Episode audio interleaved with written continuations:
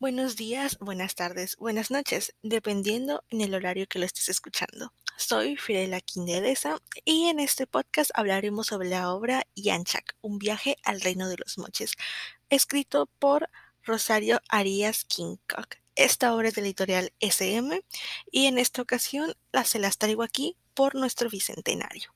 Esta obra nos trae un montón de información, así que leamos un poquito de ello.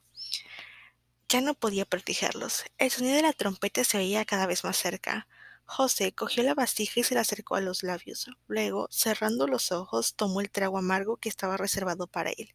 Unidos por un mismo destino que no llegaban a entender, los tres amigos se abrazaron, juntaron sus cabezas y compartieron el calor y el temblor de sus cuerpos. El perro se situó en el centro del círculo que formaron José, San y Katy. Esta es una pequeña introducción para, lo que escucharán a continuación. Espero les guste. Me despido. Hasta la próxima.